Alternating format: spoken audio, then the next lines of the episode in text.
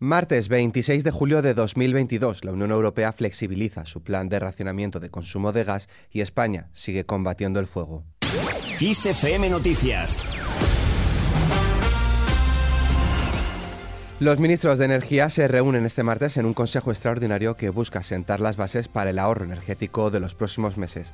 La Comisión Europea propuso la semana pasada una reducción energética del 15% en los 27 con una base voluntaria, aunque algunos países como España ya han mostrado su desacuerdo. Por eso, del nuevo borrador introduce cambios que suavizan este plan. En España, el Consejo de Ministros aborda el Real Decreto diseñado por el Ministerio de Inclusión, Seguridad Social y Migraciones para reformar el reglamento de la Ley de Extranjería. El objetivo es flexibilizar los requisitos para conseguir papeles de residencia y trabajo, así como cubrir vacantes del mercado laboral. También el Consejo de Ministros da luz verde al decreto ley con la reforma del régimen especial de trabajadores autónomos. Esto supone el primer paso en la transición hacia un sistema de cotización por ingresos reales y una mejora de la protección por cese de actividad parcial.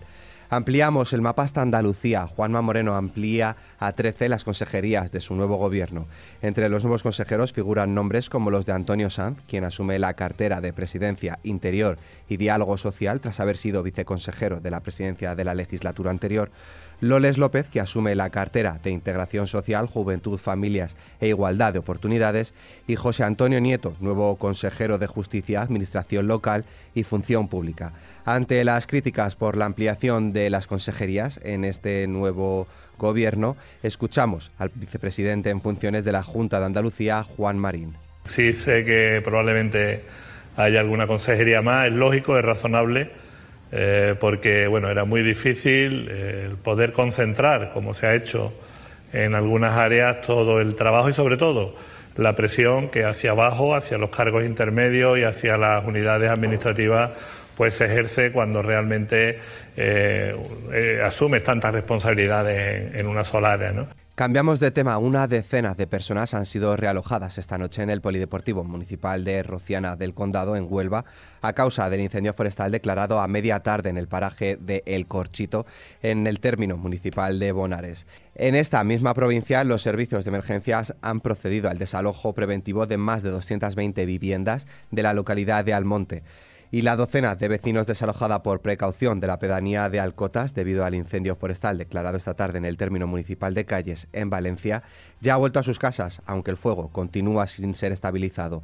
Escuchamos al rey Felipe VI sobre estos incendios. La reina y yo, la princesa de Asturias y la infanta Sofía, tenemos muy presente esta situación y queremos hacer llegar nuestra solidaridad y respeto a todos los afectados. Asimismo, queremos agradecer el esfuerzo titánico de cuantos participan en las tareas de extinción de estos incendios. Su entrega es admirable porque va mucho más allá de cumplir un cometido profesional. Y no olvidemos que a su alrededor hay un importantísimo trabajo de coordinación y apoyo de profesionales de todo tipo, también voluntarios y vecinos.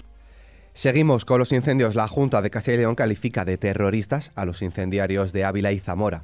El consejero de presidencia de la Junta, Jesús Julio Carnero, ha pedido la colaboración ciudadana y de la Guardia Civil para detener a los que han provocado los últimos incendios declarados en las provincias de la comunidad. El fuego ya ha quemado entre 1.600 y 2.000 hectáreas según las primeras estimaciones del gobierno regional.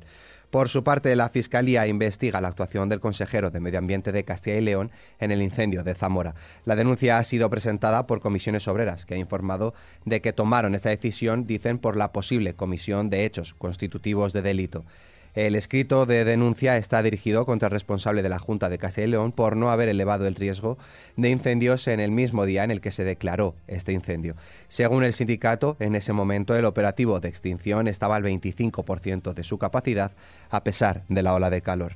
En esta línea, el ministro de Interior, Fernando Grande Marlasca, ha dicho que los incendios que asolan el país este verano son consecuencia del cambio climático, cuyos efectos se están, dice, anticipando en el tiempo. Por eso, Marlasca ha llamado a tomar políticas de prevención excepcionales y extraordinarias, políticas que ha dicho no deben estar vigentes solo en verano, sino durante todo el año. Escuchamos al ministro. Esto es consecuencia fundamental y esencialmente de una situación como la que estamos viviendo del cambio climático, cómo se están los, todos los eh, eh, efectos del cambio climático que se podían datar a un poco en una fecha más lejana se están eh, anticipando en el tiempo. Creo que eso es algo indiscutible. Las olas de calor extraordinarias, excepcionales que estamos pasando y lo que tenemos que tener eh, la vista clara en implementar las políticas necesarias. Por su lado, la Conferencia Europea de Sindicatos ha instado a la Comisión Europea a actuar tras la muerte de varios trabajadores en España este verano. Pero también recordaron que en Francia, durante 2020, 12 personas murieron por accidentes laborales relacionados con el calor. Insisten en que cuando las temperaturas superan los 30 grados, el riesgo de accidentes laborales se incrementa entre un 5 y un 7%, mientras que cuando rebasa los 38 grados, estos accidentes son entre un 10 y un 15% más probables. Y hablando de temperaturas, durante la jornada de hoy las máximas irán en descenso en el sureste, aunque todavía serán superiores a 35 grados y con pocos cambios en el resto del país. Las mínimas también en descenso, salvo en el archipiélago canario.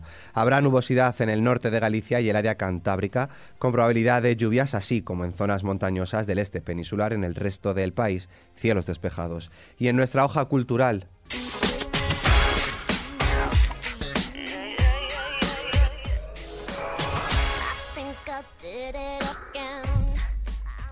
La princesa del pop Britney Spears volverá a cantar, esta vez como invitada en un remix del famoso tema de Elton John Tiny Dancer. Esta no será su única aparición en el mundo de la música, ya que se cree que será la artista invitada a amenizar el intermedio de la Super Bowl. Este parece que es el año de Britney Spears. Tras haber conseguido ganar el juicio contra su padre y haber ganado la total independencia, la artista ha pasado por el altar y ya tiene nuevos proyectos en el horizonte. Con esta noticia, la cual podéis ampliar en nuestra web xfm.es, nos despedimos por hoy. La información continúa puntual en los boletines de XFM y, como siempre, ampliada aquí en nuestro podcast XFM Noticias. Con Susana León en la realización, un saludo de Álvaro Serrano, que tengáis muy buen día.